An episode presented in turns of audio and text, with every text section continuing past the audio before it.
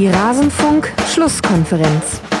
Es geht darum, dass unser Auftrag erstmal ganz klar ist, hier in Mainz Menschen zu unterhalten, Menschen zu begeistern, um das Gefühl zu vermitteln, dass wir genau wissen, dass wir es für die Menschen machen. Alles zum letzten Bundesligaspieltag. Die Menschen begeistern, ja, das war das hehre Ziel von Sandro Schwarz, als er antrat beim ersten FSV Mainz 05 als Cheftrainer. Wir wollen mal abklopfen, wie hat das an diesem Spieltag geklappt. Und damit hallo und herzlich willkommen in der Rasenfunk-Schlusskonferenz. Mein Name ist Max Bost, ich bin der G-Netzer bei Twitter und Moderator dieses ja eigentlich Spieltagsrückblicks. Das heißt, wir blicken in diesem Podcast auf alle Spiele des letzten Spieltags zurück. Hier in dieser besonderen Folge wollen wir aber nur den Teil vom Mainz 05 präsentieren und wenn ihr Lust habt, dann könnt ihr ja gerne danach noch auf rasenfunk.de die komplette Sendung anhören. Das soll aber genug der Vorrede sein. Jetzt hören wir mal rein, was hatten wir zum Spiel von Mainz 05 zu sagen und bitte womit wir dann mal über Tabellenplatz 5 sprechen könnten und damit schon beim Schwerpunkt zu Eintracht Frankfurt gelandet sind. Die haben in Mainz gespielt und wie es Tradition ist, im Rasenfunk wollen wir, bevor wir länger über die Eintracht sprechen, dann kurz auch noch über den Gegner sprechen, dass der auch seine Erwähnung findet. Alice, wie fandest du denn Mainz bei diesem 2 zu 2? Gut. Also, ich fand, sie waren sehr gut eingestellt. Sie haben, sage ich mal, das, was der Eintracht immer vorgeworfen oder ja positiv attestiert wird, je nach äh, Gusto. Ähm, sie haben sehr aggressiv gespielt, sie sind früh draufgegangen mhm. und sie haben die Schwächen oder die Schwäche der Eintracht sehr gut erkannt. Und zwar, das sind die Bälle in die, in die Spitze rein, haben sie sehr gut gespielt, weil da sind unsere äh, Innenverteidigungen noch nicht so richtig gut gestaffelt und ähm, haben es gut gemacht. Und ich meine, dann gehst du irgendwie mit 1-0 in Führung und man hatte so den Eindruck von Anfang an, Mainz hatte Bock auf das Spiel und äh, ich fand, das hat man auf dem Platz irgendwie auch gemerkt und auch, dass sie nach dem 1 zu 1, wo man ja auch hätte denken können, okay, die Eintracht ist jetzt irgendwie mhm wieder im Flow, dass sie dann direkt nachlegen und direkt wieder in Führung gehen. So, ich fand, das war, also vielleicht müsste man die, nimmt man die erste Halbzeit vor allen Dingen ähm, eine sehr gute Leistung. In der zweiten Halbzeit ist es so ein bisschen abgeflacht, aber das ist ja bei beiden Mannschaften gewesen, da haben sie sich so ein bisschen mehr neutralisiert und vielleicht sind auch ein bisschen die Kräfte geschwunden. Basti, du hast im Stadion gesehen. Gehst du da ja. mit? Ja, also in der ersten Halbzeit ist, was Alice gesagt hat, ist mir auch aufgefallen. Das ist halt ein bisschen blöd und ich will es auch gar nicht zu sehr hier in den Fokus rücken, dass andere Gegner das auch noch hören, aber du merkst halt, dass du die, die Innenverteidigung bei der Eintracht, die, die, die, die stehen sehr breit. Mhm. Also die, die, beim Spielaufbau sind die Innenverteidiger quasi Außenverteidiger. Und du hast jetzt halt mit Hasebe nicht mehr diesen Organisator, sondern, sondern hast Fallett, der ein bisschen mehr mit sich selber beschäftigt ist und den Laden erstmal sich zusammenhalten muss, bevor er den Laden zusammenhalten kann. Und das hat Mainz gewusst und hat das äh, gut auch bespielt. Also das waren zwar dümmliche Gegentore, die müssen so nicht fallen. Also die, das war, das war mir persönlich zu einfach. Aber gut, die sind gefallen. Die Eintracht ist dann zweimal zurückgekommen.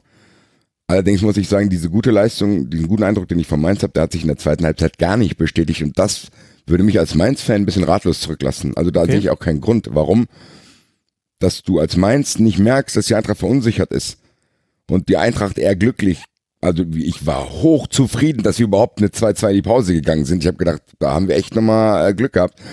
Ich hätte aber gedacht, dass Mainz das auch so sieht und dann einfach weitermacht, weil dann hätte Mainz, glaube ich, gewonnen. Warum dieser Bruch im Spiel von Mainz war, kann ich mir nicht erklären. Mir soll es recht sein. Aber die haben das dann irgendwie nicht mehr, äh, ja, die haben das nicht mehr so konsequent gemacht wie in der ersten Halbzeit. Zu, ja, wie gesagt, zum Glück für mich, aber äh, als Mainz-Fan hätte ich es nicht genau verstanden, weil Alice hat's gesagt, die hatten eigentlich Bock auf das Spiel und dann ist in der Halbzeit irgendwas passiert. Ja, also ich habe jetzt tatsächlich dieses Spiel nur in Ausschnitten gesehen, weil ich wusste, dass ich ja euch hier sitzen habe. Deswegen musste ich das nicht über 90 Minuten sehen, habe dafür alles andere dann äh, mir reingepfiffen über 90 Minuten.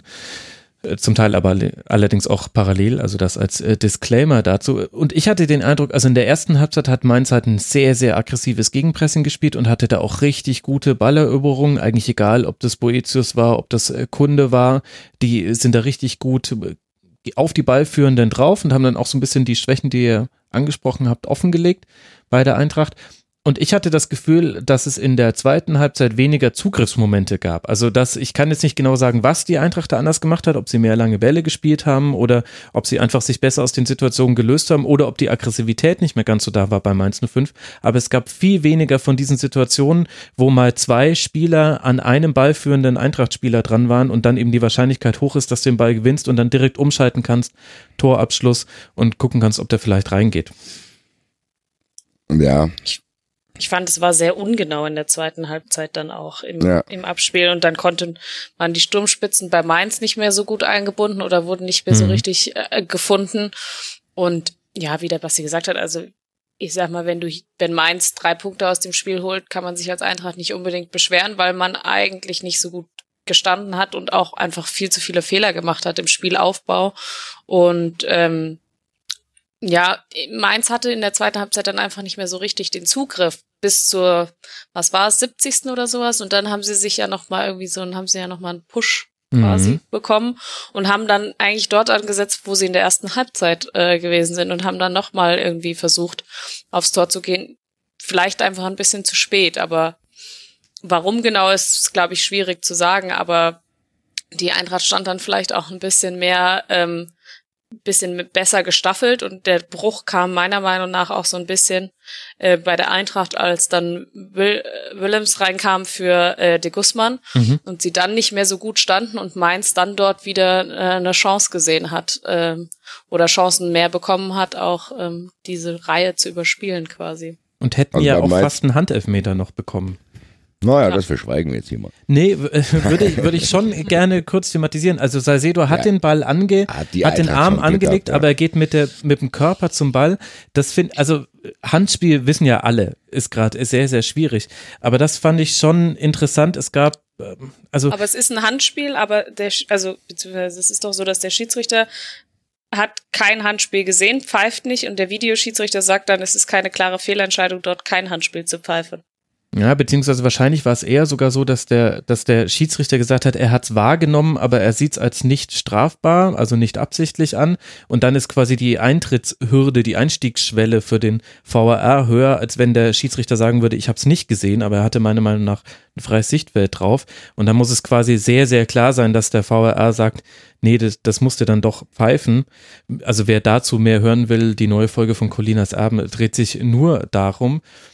Aber ein bisschen glücklich ist da die Eintracht schon rausgekommen aus der Situation, fand ich. Muss man sagen. Also bin ich ganz ehrlich, bin ich hätte mich tierisch aufgeregt, wenn das andersrum gewesen wäre. Also muss das so ehrlich muss man sein, glaube ich. Äh, ja, Sind wir mit dem Hertha-Spiel ist wieder. ich wollte es gerade sagen. Also ich habe ja, ich habe bei 93 schon mal gesagt, es gibt auch für jeden eine Empörungs ja, Zuständigkeit. Also ich bin jetzt der Letzte, der kann jeden Mainzer verstehen, der sich da empört. Ich habe andere Dinge zu tun, wenn wir uns wirklich über die Hertha-Spiele unterhalten oder das Heimspiel gegen Leipzig, äh, wo äh, einfach uns ein Tor abgepfiffen wird. Äh, ja, es ist trotzdem, ich glaube aber, das ist trotzdem, Mainz kann auch nicht sagen, dass das die entscheidende Szene war, weil eigentlich, weil die hatten dann andersrum auch Glück, Rebic hätte auch noch den Siegtreffer machen müssen eigentlich. Mhm. Ja, Dann 92. hätte, dann hätte, hätte, hätte Mainz gar keinen Punkt gehabt. So war es vielleicht, kann man mit, wenn man ein ganzes Auge zudrückt, kann man sagen, das war unterm Strich verdientes Unentschieden. Vier Tore gefallen, bla bla, alles gut, die Stimmung im Stadion war gut. Und Mainz hat da vorne auch schon eine Qualität. Ich glaube, ich habe sogar bei dir mal damals, da war noch ganz neu in der Bundesliga, Quaison, Mhm.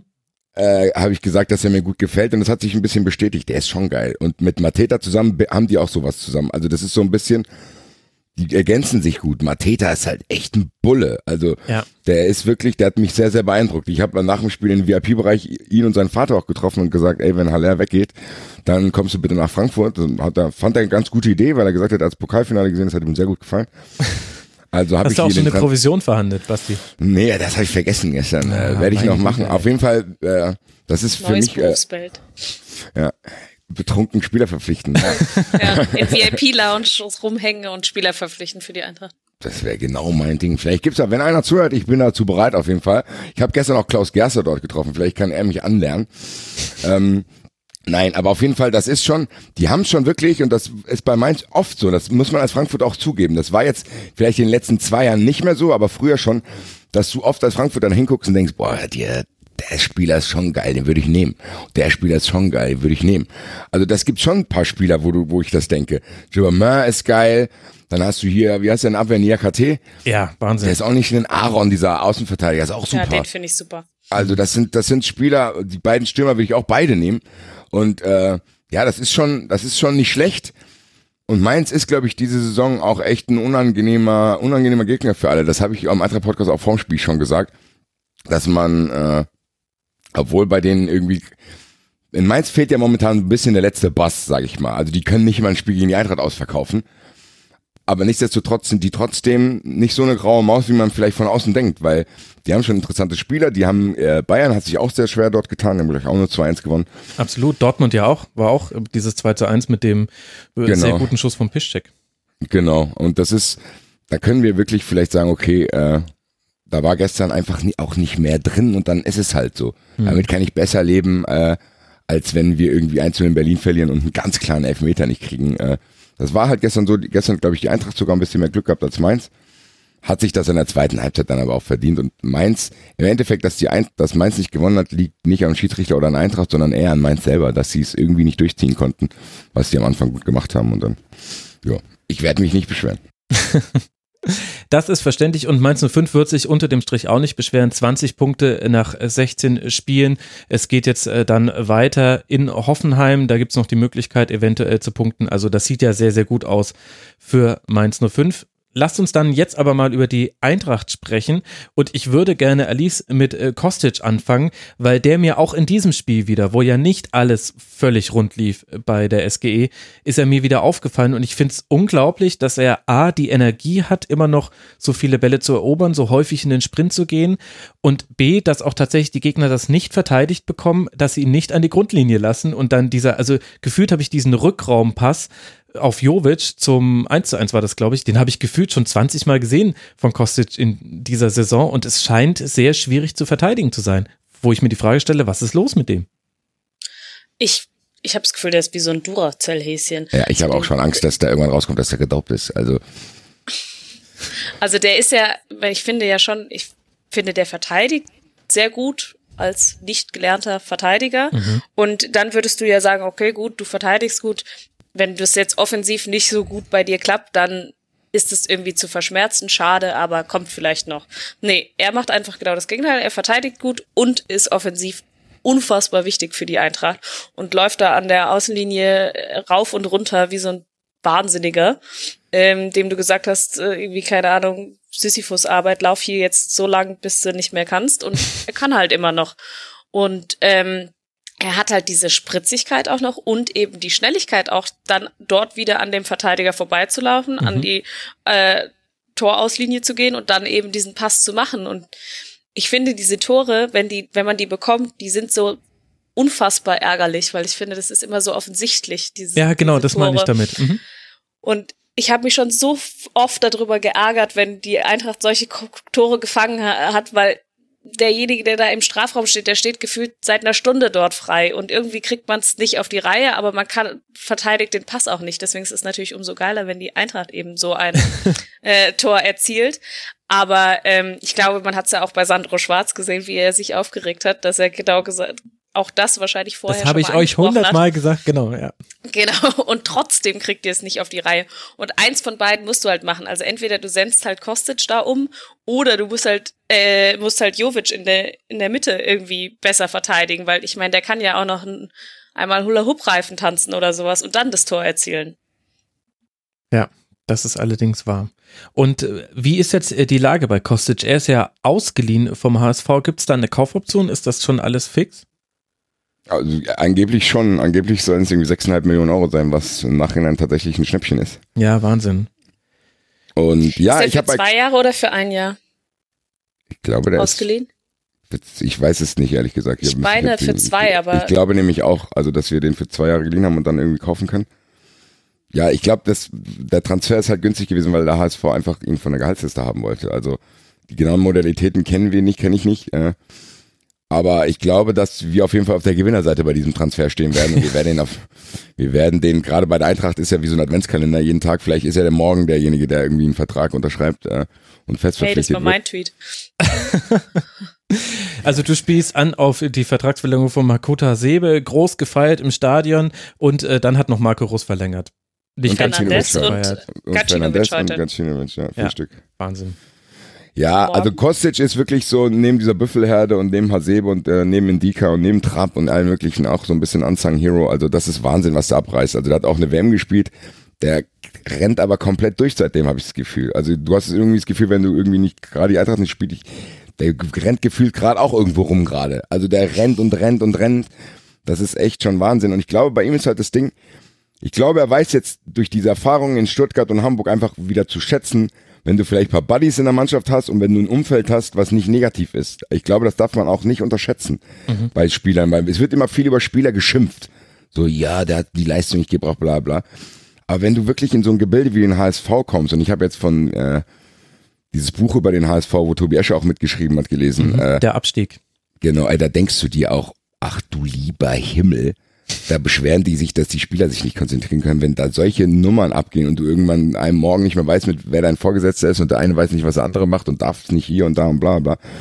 Ich glaube, dass Kostic mit dieser, äh, unserer Balkan-Connection mit Jovic, Gacinovic, Rebic, die hängen auch, äh, wenn du das so bei äh, in sozialen Medien verfolgst, die hängen auch den ganzen Tag zusammen in irgendwelchen Cafés rum und so. Also die verstehen sich, glaube ich, auch echt gut und das ist für ihn auch wirklich gut gewesen, dass er in so ein Gebilde reinkommt und kann dann zeigen, was er kann. Und das ist, ja, das ist für die Eintracht von unschätzbarem Wert, weil diese Flügelzange auf der anderen Seite der Costa, die ist dann in gewissen Situationen echt auch äh, eine Waffe, wenn es vielleicht vorne in der Zentrale nicht so läuft. Und das ist so ein bisschen, kommen wir zur Schwachstelle von Eintracht, so, so ein bisschen dieses defensive zentrale Mittelfeld, so dieser Maschinenraum. Da hapert's noch ein bisschen. Damit sind wir zu krass auf der Guzman angewiesen, äh, gerade weil Toro verletzt ist. Und der hatte gest auch gestern wieder nicht seinen besten Tag, ehrlich gesagt. Das merkst du dann halt, finde ich. Mhm. Ja, aber das ist, war ja das, was man, sag ich mal, schon vor der Saison so ein bisschen kritisiert hat, dass man auf der Position sich, sag ich mal, noch hätte verstärken können, genauso wie aus den Außenverteidigerpositionen. Und jetzt hast du halt da die Verletzten und ja, Fernandes und De Guzman, ich meine, sie machen es überraschend gut, aber hättest du dir das vor der Saison, hätte man gesagt, so ja, wir spielen Doppelsechs mit Fernandes und De Guzman, wäre man jetzt nicht unbedingt äh, vor Freude in die Luft gesprungen. Ich glaube auch, dass die Verantwortlichen, das wissen, im Winter genau auf dieser Position reagieren, weil äh, du brauchst A, brauchst du irgendwie eine Entlastung für die beiden Außenspieler, weil ich glaube, die können das nicht. Wir haben schon gedacht, dass Da Costa wirklich unter Weihnachtsbaum zusammenbricht, wenn er so weiter, weil wir haben ja auch die Europaspiele. Und der ist ja quasi alternativlos und kostet äh, Mhm. Macht ja jedes Spiel, jede Minute. ja eben. Und Aber ich finde, auf links hast du ja wenigstens noch Willems und Tabata, obwohl Willems ja Genau. jetzt dann auch immer auf die Sechs geht, aber auf rechts. Ich finde, du hast es jetzt auch in dem Spiel gegen Mainz gesehen. Aaron hat ihn echt gut rausgenommen, da Costa, und der ist einfach durch. Der hat so viele Ja. Fehlpässe gespielt und er konnte den Ball nicht richtig annehmen und du hattest das Gefühl, okay, der liegt jetzt gleich unterm Weihnachtsbaum, vielleicht nicht erst Ja. am 24. Gut, da kann man vielleicht, ich glaube wirklich, dass die Eintracht im Winter auch vielleicht sogar zwei Verpflichtungen tätigt. Vielleicht holt man wirklich im Babu, der Da Costa ein bisschen ent- entlassen kann und wirklich einen für die Zentrale. Der hoffentlich, äh, da kommen wir zum nächsten Thema, was äh, gestern auch äh, endlich mal funktioniert hat, vielleicht ein defensiver Mittelfeldspieler oder ein Achter zumindest, der auch Standards treten kann. Weil auch wenn das gestern endlich mal funktioniert hat, ist das für mich das allergrößte Ärgernis dieses Jahr. Dass wenn die Eintracht so Spiele hat, wie in Nürnberg, wie in Berlin, wie zu Hause gegen Wolfsburg, wo du halt merkst, na, heute ist so ein Dortmund-Tag in Düsseldorf so, da geht irgendwie nichts und irgendwie will's nicht und Schiedsrichter und jede kleine Situation, jeder Ball verspringt irgendwie äh, zugunsten des Gegners, dass du dann einfach mal einen Eckball reinklopst. Wir kommen ja später noch zum Hannover-Spiel, die denen ist auch nichts eingefallen, aber dann ist halt mal ein scheiß Eckball. Das zählt auch. Also das Tor zählt genauso viel wie ein geil herausgespieltes. Und das ist bei der Eintracht. Gestern hast du es ja gesehen, dass die Eintracht war gestern nicht im Spiel drin, hat aber dann durch dieses 2-2, ja, gehst halt mit einem 2-2 in die Pause äh, und liegst nicht zurück, einfach wegen einem scheiß Eckball. Und das ist, das fehlt so krass. Und das würde ich mir wünschen, dass, äh, wenn die Eintracht einen verpflichtet, dass der das auch drin hat, weil es ist ein Rätsel. Weil wir haben das hier in, in Frankfurt, äh, seit ich auf der Welt bin, habe ich das Gefühl, waren nur Albert Streit und Kyrgiakos die einzigen beiden, die bei Eckbällen Gefahr ausgestrahlt haben. Ja, obwohl man ja sagt, die Guzman soll das auch haben. ich sehe Ich das noch nicht nicht, so ganz. Ich ähm, und ich finde, eigentlich darf man sich gar nicht mehr freuen, wenn die Eintracht eine Ecke bekommt. Nein, er- er äh, Angst Weil haben. dann, ja, dann hat, weiß man, okay, es wird gefährlich, äh, nämlich auf der anderen Seite, weil der Gegenstoß meistens das ist. Und wenn da kein Tor rauskommt, äh, kommt, hat man noch Glück. Aber ähm, das ist also diese Standards und das ist irgendwie, finde ich, zieht sich so durch, wie der Basti gesagt hat, auch so bei, was ich vorhin schon auch mal meinte, mit dem Abstiegskampf, so Standardtore. Es wäre schön, wenn du solche erzielen würdest, aber du musst sie halt auch genauso vermeiden, dass du solche bekommst. Und ich habe das Gefühl, die Eintracht ist in beiden negativ für die Eintracht schlecht. Ja, also äh, gefangene Tore nach Standards äh, seid ihr auf einem äh, dritten Platz in der Liga, sechs Tore gefangen, erzielt immerhin schon vier, wobei ich glaube, da sind auch Strafstöße mitgezählt bei sagen, das sind die Husgord, wo zwei ich gerade Elfmeter bin. oder drei Elfmeter. Genau, das Ja. ist dann im Tabellenmittelfeld. Das ist jetzt schon relativ negativ, negativer, als ich gedacht hätte, dafür, dass wir ja über eine überragende Hinrunde sprechen mit Tabellenplatz 5, 27 Punkten. Man hätte jetzt auf den Champions League Platz springen können mit einem Sieg in Mainz. Worüber ich noch viel nachgedacht habe in Bezug auf die Eintracht, und das ist mir unter anderem auch in Rom aufgefallen, wo man ja ein bisschen eine andere Aufstellung hatte und das Spiel war zwar, man konnte das Historische schaffen, sechs Spiele, sechs Siege, aber ansonsten war das Spiel ja ehrlich gesagt bedeutungslos und über das Wetter und so weiter müssen wir uns nicht unterhalten. Basti und ich, wir standen ja voneinander zwar getrennt, aber wir standen ja zweieinhalb Stunden bei vier Grad im Regen, also war jetzt auch nicht das Allergeiste, aber die Eintracht lebt ja von ihrer Power und von den Sprints, die man hinbekommt und äh, dass man es eben immer wieder schafft, über die Außen durchzubrechen, immer wieder das Ziel ist, komm einmal hinter die letzte Abwehrreihe und dann hast du eine Chance. Entweder kann direkt einer zentral abschließen, du legst nochmal quer oder du legst in den Rückraum von der Grundlinie aus. Das ist so das häufigste Muster, was man bei der Eintracht sieht. Und das beruht ja alles auf Power und auf Energie, auf Spritzigkeit, auf Antrittsschnelligkeit. Habt ihr die Sorge, Basti, du kannst mal anfangen, dass das ein bisschen äh, verloren geht, weil das ist ja tatsächlich so, eine, so ein weicher Faktor, der im Verlaufe einer Saison einfach mal fehlen kann in zwei, drei Spielen. Genau, das meinte ich. Deswegen habe ich über die Standards geredet, dass mich das so ärgert, weil das ist ein, ein Mittel, wo man sowas mal auffangen kann, weil das kannst du nicht eine ganze Saison durchziehen. Das geht nicht. Gerade weil unsere Personaldecke dünner ist, als man dachte. Am Anfang der Saison hieß es ja, ihr habt ja einen riesen Kader. Ja, aber scheinbar ist sie, das ist halt doch nicht so breit, wie man dachte. Und dieses, dieser Fußball, den wir spielen, der ist ja sehr, sehr viel auf Stress ausgelegt auch. Also es geht so ein bisschen, erinnert mich das an diese Roger Schmidt-Nummer, nur nicht so unorganisiert, aber trotzdem dieses den Gegner immer stressen. Und das hast du gegen Leverkusen ja gut gesehen. Das war ja wirklich eine Hetzjagd, hat's, hat's glaube ich, ging in der Presse rum. Das war ja wirklich Wahnsinn. Und ich hätte nicht gedacht, dass wir zu dem Zeitpunkt das noch drin haben. Also vor diesem Leverkusen-Spiel kommen wir gerade, du hast gesagt, du kommst mit einem schwieriges Spiel aus Rom, schwierige Situation auch um das Spiel herum, Diskussion, bla bla, dass wir das nochmal so auf den Platz kriegen gegen Leverkusen, die an dem Tag gar nicht so schlecht waren. Also die spielen natürlich eine merkwürdige Saison, aber die waren an dem Tag nicht so schlecht, das war ein echt gutes Fußballspiel. Dass wir das so nochmal auf die Straße kriegen, hätte ich niemals gedacht, gerade nach diesen Enttäuschungen gegen Wolfsburg und Hertha. Ja, aber wie du sagst, das ist halt trotzdem, das ist der Plan A, der ist gut.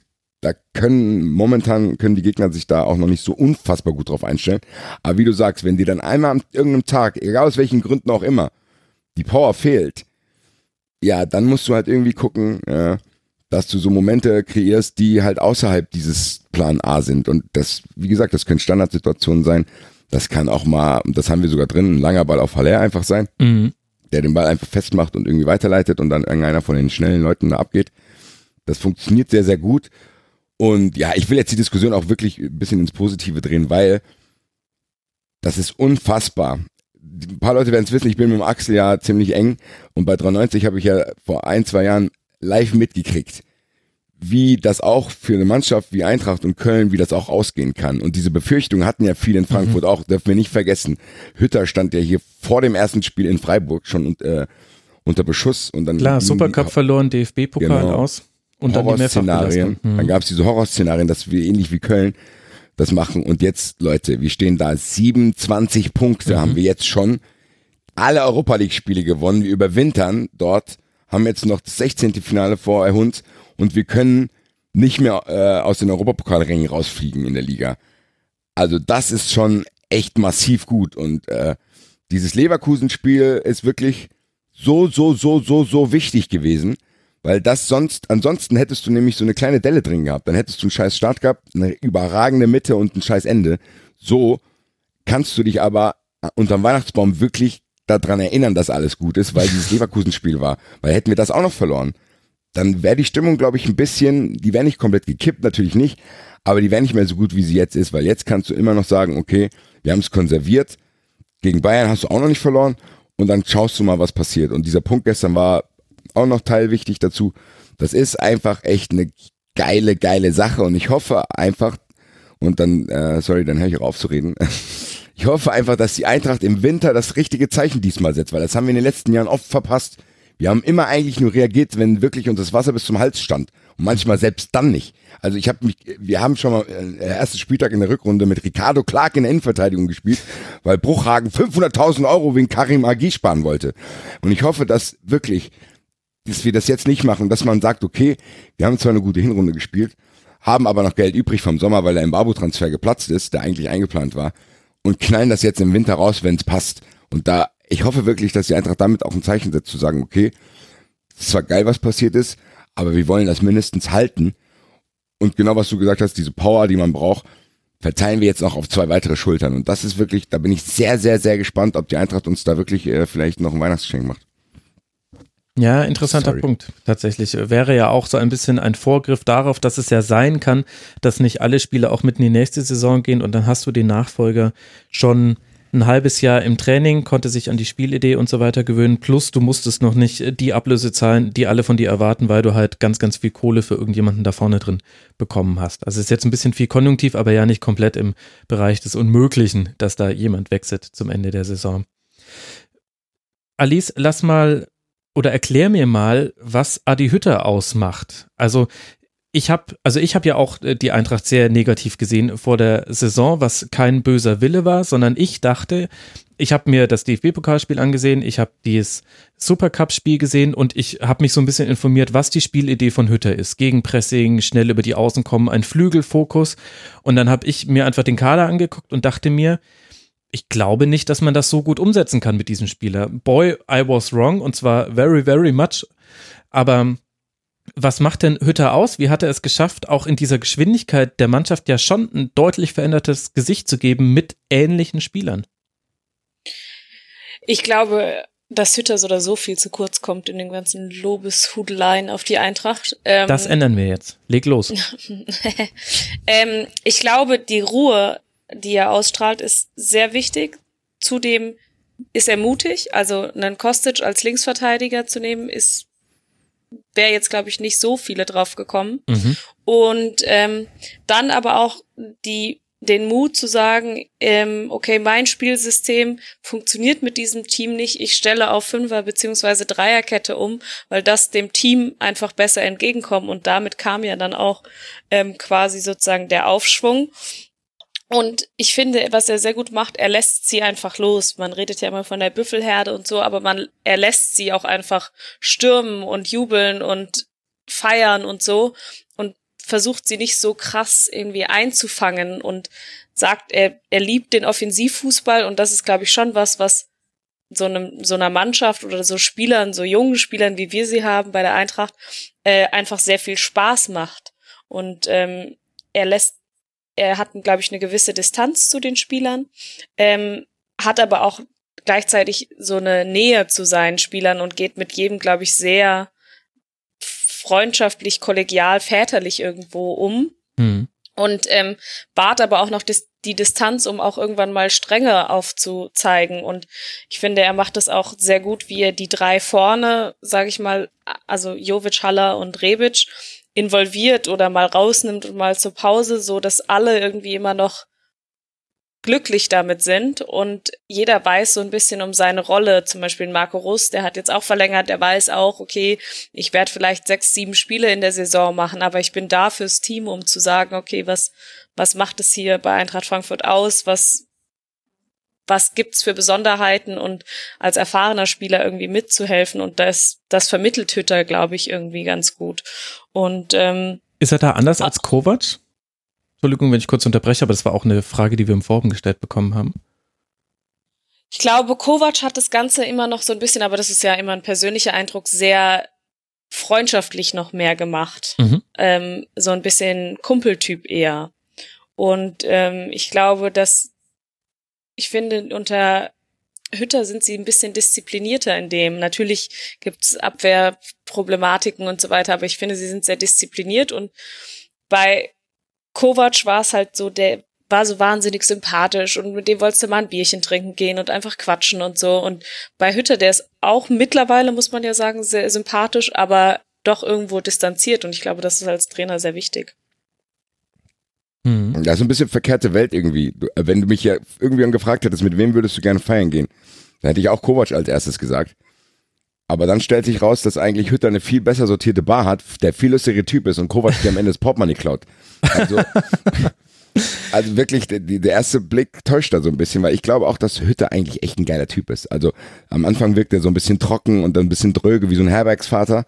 Aber ich glaube, das ist echt ein smarter Typ auch. Also der ist auch, der ist auch immer sehr adrett gekleidet und das ist schon auch ein Jiggy. Also muss man schon sagen, das hätte man am Anfang nicht so gedacht und ich glaube, das kommt bei der Mannschaft auch ganz gut an. Weil er, er moderiert diesen Haufen halt ganz gut. Und wen man auch nicht vergessen darf, ist, glaube ich, Reutershahn, der hat jetzt auch verlängert. Der auch für diesen Teamgeist so ein bisschen zuständig. Und das merkst du halt in Frankfurt krass. Also wir haben mhm. wirklich ganz wenige, die querschießen. Es gibt ab und zu, gab es mal eine Diskussion bei Stendera, mein Gott, wir hatten diese Diskussion, um dass Alex Meyer nicht gut behandelt wurde, aber das wurde alles super wegmoderiert. Ich glaube, der Teamgeist ist echt gut. Ja, und Hütter ist echt ein guter Trainer, muss man sagen. Ich habe am Anfang äh, eh die Angst nicht geteilt, die viele hatten, haben wir beim Eintracht Podcast auch immer probiert, so ein bisschen die Lage zu beruhigen. Ey, soll erstmal ein Bundesligaspiel machen, erstmal abwarten, das dauert auch ein bisschen ein neues Spielsystem, bla bla bla bla bla. Und was die Alice gesagt hat, ist wahrscheinlich der wichtigste Faktor. Er hat halt irgendwann gesehen, okay, die Mannschaft braucht Hasebe, dann stelle ich ihn und mache es mhm. nicht so stur zu sagen, nee, das ist mein System, das mache ich jetzt. Nein, er will genauso den Erfolg wie alle anderen. Und wenn du dann wirklich einfach die Größe hast zu sagen, okay, dann mache ich es einfach so, das ist schon viel wert, weil da, es gibt auch Trainer, die das nicht machen. Die wollen ja, dann unbedingt, die, ja. hm. die, wollen unbedingt ihre Autorität zeigen und die wollen sagen, nee, ich sag, wo es lang geht, bla bla bla. Wie Breitenreiter das gerade macht, das wirkt ja völlig hilflos. Dieses, keine Ahnung, wie feiern dann kein Weihnachten, wenn ihr keine Punkte holt, so. Und das macht er nicht, das macht er, macht das ziemlich gut. Ist aber auch, wie die Alice sagt, nicht nur äh, hier äh, Glücksbärchiland, sondern der sagt dann auch, ja Leute, mich fuckt das ab, dass wir nicht Zweiter sind weil wir XY gegen Wolfsburg die letzten Prozent vermissen lassen haben gegen Hertha. Das sagt er schon. Das heißt also, er hat diese Ambitionen auch. Und was so ein bisschen, was mir Hoffnung macht, ist, dass er auch im, in einem Nebensatz in einem Interview gesagt hat, meine Mannschaften sind meistens in der Rückrunde besser, weil das ist eigentlich so ein Frankfurter Problem. Wir mhm. genießen jetzt, wir freuen uns unter Weihnachtsbaum, feiern Silvester, aber wenn die letzte Rakete auf den Boden fällt, wissen wir genau, wir brechen in der Rückrunde ein. Und ich hoffe, dass er einen Plan hat, dass das nicht passiert. Ja, ich hatte auch so ein bisschen den Eindruck, also das mit Hasebe finde ich auch so ein super Beispiel, weil erst war er nicht so wirklich plan und dann. Er war ja nicht mal im Kader. Genau, genau. Das, das war eben auch für so einen Fanboy wie mich auch ein harter Schlag, muss ich sagen. Und ich hatte aber auch so ein bisschen den Eindruck, dass das hört sich jetzt, vielleicht ist es auch so eine Ex-Post-Betrachtung, also im Nachhinein weiß man es ja immer angeblich besser. Ja. Aber ich hatte das Gefühl, es lief ja nicht so wirklich gut und dann hat die Eintracht auf Platz 15 liegend gegen Hannover 96 gespielt und ab dann, es gab zwischendurch noch das Marseille-Auswärtsspiel, das kommt noch mit dazu. Das war so das erste, das war ein ganz wichtiges Spiel, weil das eben gewonnen wurde. Dann danach das Heimspiel gegen Leipzig, da hast du schon angesprochen, da lief es auch so ein bisschen unglücklich, aber war immerhin 1-1 in Gladbach aber dann deutlich unterlegen mit 1 zu 3. Und dann kam so die Umstellung, dass er auf einmal mit einem Dreieraufbau gespielt hat, dass Hasebe da eine Rolle gespielt hat, dass Kostic auf einmal auch mal Linksverteidiger sein musste. Und ich hatte das Gefühl, dass das vielleicht so die Anpassung war. Und ich weiß nicht, ob das von Anfang an sein Plan war, die Mannschaft mal dahin zu entwickeln oder ob seine Spielidee vielleicht sogar aus einer anderen aus einem anderen System, aus einer anderen Formation herauskommt. Aber ich hatte das Gefühl, dass Hütter da in der Situation war, dass er gesagt hat, nee, wir müssen jetzt einfach, er hat jetzt quasi genug Zeit gehabt, sich den Kader anzugucken, die Fähigkeiten der einzelnen Spieler und hat dann entschieden, okay, ich glaube, diese Formation, und Formation ist ja noch nicht alles, aber ist ja schon mal eine Grundlage, das ist das Beste für dieses Team und auch diese Freiheiten in der Offensive dass er da eben auch mal alle drei vorne reinstellt und, und die auch fröhlich miteinander ruschieren. Das ist ja kein festes System, was Halea, Jovic und Rebic da vorne drin spielen. Und das war so ein bisschen dann mit so ein paar Schlüsselspielen, 4-1 gegen Hannover, 4-1 gegen Lazio, dann noch in Hoffenheim gewonnen. Ich glaube, das war auch wieder so halbwegs, also da hätte Hoffenheim auch 2-2 spielen können, war eins von den Hoffenheimer Spielen, wo die, glaube ich, relativ viele Abschlüsse hatten. Und dann dieses 7-1 gegen Düsseldorf und dann lief das halt auf einmal. Und ich hatte den Eindruck, dann hatten beide zueinander gefunden. Mannschaft zum Trainer und Trainer zur Mannschaft. Ja, es gab diesen, diesen einschneidenden Moment gab es auch äh, auf Zypern. Also das war das erste mhm. Mal, wo die Kurve auch Adi Hütter seinen Namen äh, gerufen hat und wo er auch zu den Fans kam. Das war wirklich so einfach, wo die Fans Danke gesagt haben. Das war ein sehr emotionaler Moment, auch für ihn, für uns auch. Und da hast du wirklich das Gefühl gehabt, okay, er ist jetzt endgültig angekommen und die Fans sind dankbar für das, weil was Alice schon gesagt hat, der lässt die laufen. Und das, man darf nicht unterschätzen, dass das für eine Fanseele auch gut ist. Das heißt, wenn du unter Kovac vielleicht zu Hause gegen Düsseldorf 2-0 gewinnst, dann fährst du nach Hause, schläfst und dann ist Samstag, frühstückst, alles gut. Wenn du aber 7-1 gewinnst und einer macht fünf Tore, dann hast, dann hast du zwar auch drei Punkte, aber als Fan hast du eine ganz andere Emotionalität in dir drin und trägst das viel mehr mit dir rum. Mhm. Also du hast wirklich dieser, die, auch diese Europapokalabende mit den Choreografien, wo er sich auch immer darüber bedankt, was auch ganz wichtig ist. Das sind einfach, wie gesagt, ich weiß, dass es nur drei Punkte gibt, auch gegen Düsseldorf und Hannover. Trotzdem gehst du als Fan zufriedener nach Hause, wie als wenn du dir ein 2-1 hingurkst irgendwie. Und das darf man, glaube ich, auch nicht unterschätzen, weil ich kann mir auch vorstellen, dass das für die Mannschaft auch geiler ist, wenn du denkst, Alter, der hat fünf Tore gemacht. er hat ein ganz anderes Selbstvertrauen, wie als wenn du sagen würdest, okay, nach dem 2-0, beruhigt euch, wir haben noch andere Spiele. Das ist ein wichtiger Faktor, der für mich als Fan gerade, der, ja, der bedeutet mir sehr, sehr viel, weil wirklich, wir haben wirklich viele magische Abende äh, diese Hinrunde gehabt. Ich finde, was da vielleicht anschließend auch ist, auch für die Mannschaft, er lässt sozusagen zu, dass man Emotionen aus den Spielen vorher mitnimmt. Also aus diesen ja. Europapokalabenden, da darf die Mannschaft sich sozusagen rausnehmen, diesen Hype und diese positive Energie mitzunehmen. Und es ist mhm. ja so mhm. dieser Standardsatz, so dieses, wir schauen von Spiel zu Spiel und ähm, jetzt ist Bundesliga, da, wir müssen die Europa League abhaken. Und ich glaube, dass das für dieses Team auch sehr wichtig ist. Ich meine, das ist jetzt alles sehr, sage ich mal, emotional, alles, was wir hier gerade besprechen, aber ich glaube schon, dass das für dieses Team irgendwie, guck mal, das war so geil und jetzt nehmen wir diesen Power mit in die, in die Liga. Und das ist, glaube ich, schon auch ein Faktor, den Hütter ausmacht. Ja, das hast du bei dem Rom-Spiel ein bisschen gesehen. Also dieses Rumspiel hatte ja eigentlich, wie gesagt, sportlich keine Bedeutung. Aber du hast das Gefühl gehabt, die haben sich da ein bisschen wieder diese Sicherheit geholt und das man dafür gesorgt hat, dass du gegen äh, Leverkusen wieder komplett da warst. Also die haben sich diese Zweifel einfach weggespielt, glaube ich, die kurz da waren, vielleicht nach den zwei Niederlagen. Ja, und Hütter lässt das zu, wie Alice gesagt hat. Und das ist auch nicht selbstverständlich. Wie, weil ich kann diese Sätze auch noch preislich vor mir hören von Bruchhagen. Ja, da müssen wir jetzt gucken und bla bla bla und keine Ahnung und alles bremsen und hier bla bla. Muss man ja auch nicht immer. Er macht das an den richtigen Stellen, aber wenn man jetzt nicht nötig ist, macht er es nicht. Und das ist gerade für uns Fans auch, äh, ja, es ist wichtig. Du hast irgendwie das Gefühl, die Eintracht ist einfach momentan geil. Und nicht nur geil im Sinne von, weil wir Eintracht-Fans sind, sondern auch überregional gibt's Leute, die die Eintracht feiern äh, und sagen, ey, die Eintracht ist momentan mit der heißesten Scheiß in der Liga.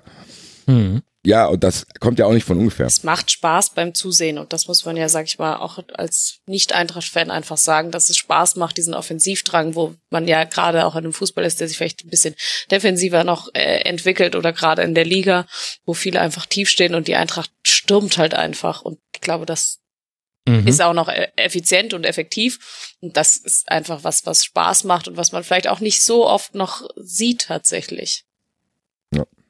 Ja, ist interessant, weil das haben auch tatsächlich viele Leute im Forum geschrieben unter mitmachen.rasen.de. Da wurde eben auch die Frage gestellt, wie, wie es die Eintracht immer wieder schafft, seit Jahren Spieler aus dem zweiten oder dritten Regal zu verpflichten und ihnen eine derartige Geilheit einzutrichtern. Auch am Beispiel Kostic jetzt zum Beispiel und Sunny2K1 hat noch geschrieben, ich zitiere, es spielt vielleicht auch eine Rolle, dass Frankfurt für viele Nationalitäten eigene Gemeinden hat, südamerikanische, Balkangemeinden und so weiter.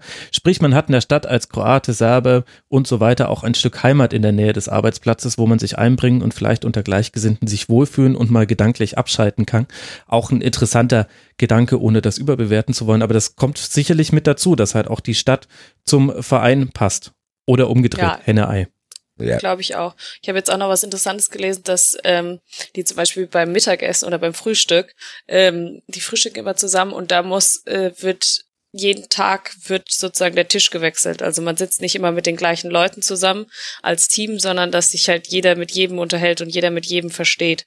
Und dass man halt nicht so, dass es die Balkan-Connection gibt und die mhm. französische mhm. Connection oder sonst irgendwas, sondern dass tatsächlich dieses Team dadurch, der Teamgedanke dadurch auch noch gefördert wird. Und ich finde, das sieht man auf dem Platz, dass sich jeder mit jedem auf welcher Sprache auch immer oder mit Händen und Füßen, aber sie verstehen sich einfach. Ja, vor allem mit Füßen verstehen sie sich gerade sehr gut. Ja. Und ich möchte gerne noch einmal zum Abschluss ja. Haller loben, weil ganz abgesehen davon, dass er auch geile Tore schießt, ich finde, auch beim Tor gegen Mainz, seine Ablagen mit der Brust, mhm. mit dem Fuß oder sonst irgendwas, das ist einfach man muss es nochmal erwähnen, finde ich, weil das, das ist herausragend gut. Das ist Wahnsinn. Also das ist wirklich, du hast das Gefühl, der hat echt einen Magnet in sich drin. Also dem kannst du, glaube ich, wirklich, äh, weiß ich nicht, den könntest du mit einer Bällepistole Tennisbälle anschießen, der würde dir den einfach auch verarbeiten. Also das ist, das ist echt Wahnsinn. Äh, das ist auch ein unterschätzter Faktor, finde ich gut, dass die Alice das nochmal erwähnt, weil das ist ein wirklich unterschätzter Faktor, weil Halle auch immer man, der hat dann manchmal eine Szene drin, wo er unglücklich aussieht, weil er seine langen Beine nicht richtig sortiert. Und dann wird sofort gemeckert über ihn.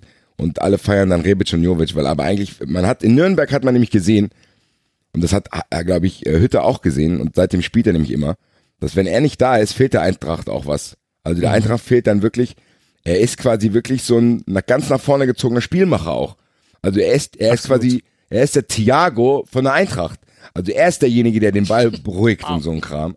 Ja, er erobert ihn nicht. Also nicht ganz der Thiago. Thiago ist bei Nein, euch dann vielleicht ich, Hasebe. Aber, aber ich Nein, weiß, aber was du meinst. Also ja. er hat halt wahnsinnig viele Ballkontakte und ich gucke mir die Statistiken zu jedem Spieler bei jedem Spiel an. Und bei Herr Lehr wundere ich mich nicht mal mehr, wenn er eine über 50-prozentige Zweikampfquote hat, was aber für einen Stürmer sehr, sehr gut ist. Also das man ist ja vergisst Wahnsinn das so ein Stürmer, bisschen. Ja, eben, ja.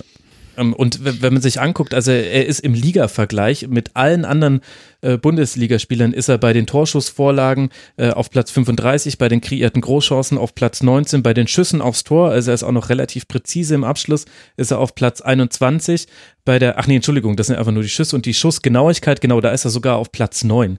Also das sind wahnsinnig gute Werte, die eben auch mit dem übereinstimmen, was ihr bestimmt und diese Möglichkeit, dass eben auch mal der lange Ball auf Haller gespielt wird, das ist dann vielleicht so der, also wir haben ja den Plan A beschrieben und der Weg zum Plan A ist ja entweder flach aus der eigenen Hälfte heraus aufbauen oder halt lang auf Haller und dann legt er ab.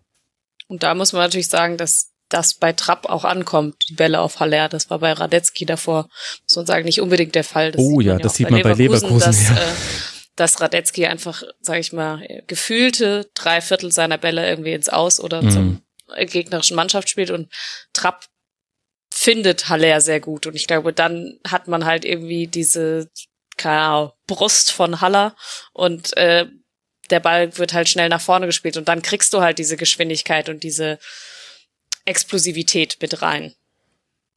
Ja, sehr guter Punkt. Das hat mich auch tatsächlich in der Bewertung des äh, Torhüterwechsels bei Leverkusen vor der Saison schon gewundert, dass es hieß, ja, Leno wurde ja gut mit Radetzky ersetzt und ich hatte das Gefühl, ja, auf der Linie und im Strafraum auf jeden Fall, aber Leno war ja immer ein sehr mitspielender Torhüter. Und das ist so ein Element, was gerade Leverkusen fehlt. Aber über die wollen wir noch nicht jetzt sprechen. Wir haben noch einen ganz guten Vergleich aus dem Forum, auch wenn der Adi Hütter-Barmann-Vergleich natürlich auch schon wieder sehr gut war. Basti, den würde ich noch gerne abschließend zur Eintracht vorlesen. Den hat Krischi geschrieben. Wenn ich an die Eintracht, also die Spieler denke, dann stelle ich mir immer einen römischen Streitwagen vor, auf dem Abraham und Hasebe stehen, die Peitsche knallen und ein mit Schaum vor Maul galoppierendes Vierergespann aus Haller, Jovic, Rebic und Gacinovic wild anbrüllen. Finde ich nicht so schlecht. Und äh, damit beenden wir dann diesen Eintracht-Schwerpunkt. Wer mehr dazu hören will, kann den Eintracht Frankfurt Podcast hören oder Fußball 2000 sich angucken auf YouTube. Da wird auch in beiden Medien und bei 93 auch, auch noch viel über das Lazio-Auswärtsspiel gesagt, was auch gesagt werden musste. Aber weil das da schon so gut gecovert wurde, fand ich, das müssen wir jetzt hier im Rasenfunk nicht auch noch machen. Aber um es kurz eingeflossen gelassen zu haben, das war eine Frechheit von römischer Seite aus, auch wenn auch bei Eintracht Frankfurt nicht alles perfekt lief. Aber gastunfreundlich ist da noch untertrieben. Bei Gastunfreundlich können wir auch über Wolfsburg gegen den VfB Stuttgart sprechen, denn Stuttgart wird sich da auch nicht so wahnsinnig nett behandelt gefühlt haben, denn man verlor mit 0 zu 2 und Wolfsburg ist nicht aufzuhalten, auch wenn jetzt vielleicht der VfB nicht der größte Prüfstein war, aber der VfL liegt gerade innerhalb der Europa League-Ränge auf Platz 6 und der VfB, Alice, fängt einfach viel zu leichte Gegentreffer. Sowohl das 1-0 als auch das 2-0 war verteidigbar, würde ich sagen. Ja, also das ist ja. Ein kleiner Cut und so endet sie unsere Besprechung des Mainz 05 Spiels vom vergangenen Spieltag. Ihr findet die komplette Spieltagsrückschau auf rasen.de. Ihr findet dort auch viele andere Folgen zu zeitlosen Themen wie Doping im Fußball, aber auch den Blick auf internationale Top-Ligen. Ich bin der Genetzer bei Twitter. Freue mich wieder von euch zu hören. Hört mal beim Rasenfunk rein und ansonsten hören wir uns hier wieder nach dem nächsten Spieltag und dem nächsten Spiel der 05er. Bis dahin macht's gut. Ciao.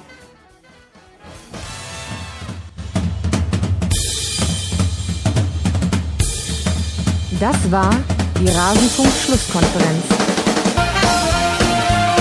Wir gehen nun zurück in die angeschlossenen Funkhäuser.